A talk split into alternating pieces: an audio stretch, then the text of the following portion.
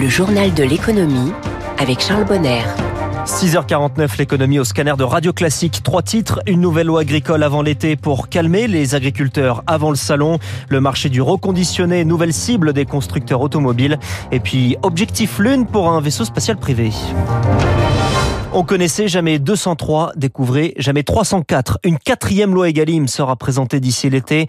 Cette loi qui a pour objectif de garantir un revenu minimum aux agriculteurs. Les textes déjà existants sont en fait mal respectés, trop complexes. Pas sûr que le problème soit réglé avec un nouveau texte, Lucie Dupressoir. Avec ce nouveau projet de loi Egalim, Gabriel Attal veut une construction du prix en marche avant, un prix qui parte du producteur. Le principe était déjà inscrit dans la première loi Egalim de 2018. Deuxième ambition, revoir la place des coûts de production à l'avantage des agriculteurs, là aussi consacré dans le texte Egalim 2. La matière première agricole est non négociable entre les industriels et les distributeurs.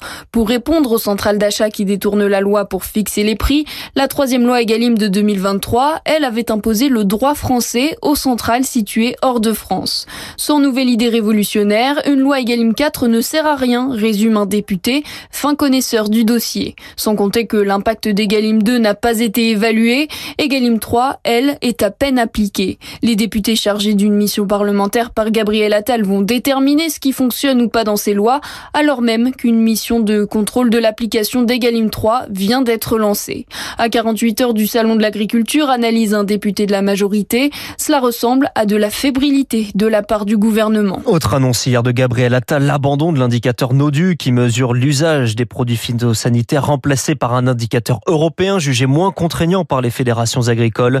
Au niveau européen, justement, l'exemption des droits de douane pour les importations agricoles ukrainiennes est maintenue, mais elle est désormais encadrée pour limiter les impacts trop négatifs. Des pharmacies aux étagères vides, un plan de lutte contre les pénuries de médicaments est dévoilé. Les ruptures de stock sont en hausse, plus 31% en un an. Des mesures avaient déjà été prises en 2019, Eric Kioch, mais dans ce plan, il y a quelques nouveautés. Euh, moxicilline, tertian, Ozempic, le nombre de molécules manquantes en pharmacie explose. Près de 5000 signalements de rupture ou de risque de rupture de stock ont été recensés l'année dernière. Pour tenter d'enrayer cette pénurie, une série de mesures donc pour 2024-2027. D'abord, le renforcement de la surveillance de la disponibilité des médicaments dits essentiels selon une liste de 450 produits établis en juin. Ce catalogue sera revu chaque année. Au-delà de la surveillance, l'exécutif promet d'agir en amont avec une meilleure détection des signes avant-coureurs des éventuelles ruptures de stock. Les appels au public à ne pas surconsommer seront en parallèle renforcés. Catherine Vautrin, ministre de la Santé, dit aussi réfléchir au conditionnement de certains médicaments. Si par exemple ils sont prescrits à base d'un comprimé par jour sur une semaine, ils pourraient être vendus par boîte de 7 et non de 5 comme c'est le cas pour certaines molécules. Les praticiens sont également appelés à ne pas prescrire de produits en rupture de stock et à privilégier les alternatives. Les pharmacies, elles, devront euh, privilégier les achats auprès de grossistes pour mieux répartir les stocks.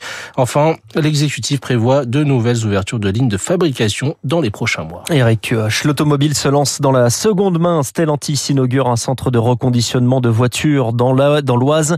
Renault a transformé son usine de Flin dédiée à partir du mois de mars à l'économie circulaire avec 2000 ouvriers qui ont donc été formés au Palier. Passer d'une usine de production à un centre de reconditionnement à Flins, ça nous a inquiétés. Aujourd'hui, nous sommes rassurés, indique le syndicaliste Mounir Mestari.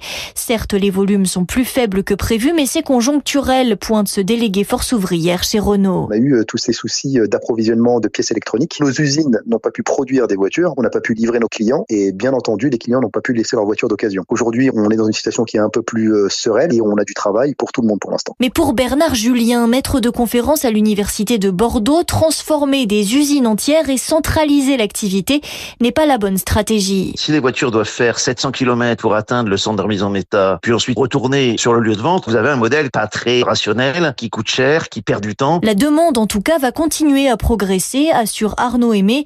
Il est spécialiste automobile chez SIA Partners. Ce véhicule reconditionné, c'est à 30% moins cher que le véhicule neuf, évidemment. Par contre, c'est plus élevé que le prix d'un véhicule d'occasion parce que le constructeur va remettre mettre en place une garantie sur la main-d'œuvre, sur la pièce détachée dans les premières années. Donc ça peut attirer des clients supplémentaires. Pour capter des parts de marché, les professionnels doivent donc innover et s'adapter, comme l'équipementier Valeo qui développe le reconditionnement de pièces électriques et électroniques. Ces scooters blancs électriques sont bien connus des Parisiens. Les City Scouts sont en redressement judiciaire. Ils sont repris par l'espagnol Coultra, offre validée par le tribunal de commerce de Paris avec seulement 30 des 168 salariés qui devraient être repris. Un nouveau record battu par le CAC en clôture hier de plus 0,22% à 7812 points. La bourse de Tokyo a balayé également son record historique qui datait de 1989. Le Nikkei qui évolue à plus de 39 000 points en ce moment. À Wall Street, les bourses en ordre dispersé après la publication des minutes de la fête dont les membres sont divisés sur l'opportunité d'une baisse des taux euh, rapidement. Cette nuit, Nvidia a annoncé des résultats leur record. Hein. Le spécialiste des puces, un bénéfice à 30 milliards de dollars nets. Nvidia, spécialiste indispensable pour l'intelligence artificielle.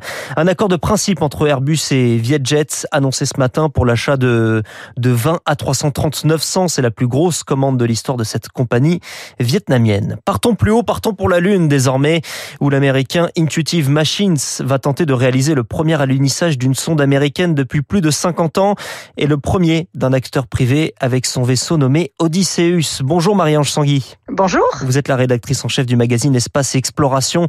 Un acteur privé qui tente c'est donc que la Lune est un objet commercial comme les autres? Il faut savoir que la Lune intéresse depuis très très longtemps, plusieurs décennies. On n'oublie pas quand même le programme Apollo. Et aujourd'hui, ce retour sur la Lune, c'est pas un retour simplement des États, mais un retour de tout le monde. C'est toute l'humanité et à la fois aussi bien les États que des entreprises privées. Et donc forcément, la Lune, quelque part, va devenir un lieu beaucoup plus commercial que ce qu'on pouvait voir autrefois, c'est-à-dire il y a des États, bien sûr, mais des entreprises privées aussi, et qui vont ben, faire du travail, qui vont faire de la recherche, qui vont faire des sciences, qui vont envoyer des humains, des robots, faire des bases. Ça devient un autre lieu d'exploration, mais pour tous. Mais pourquoi la NASA fait-elle appel au service d'une start-up pour livrer du matériel sur place? La NASA a changé un petit peu d'optique depuis quelques années.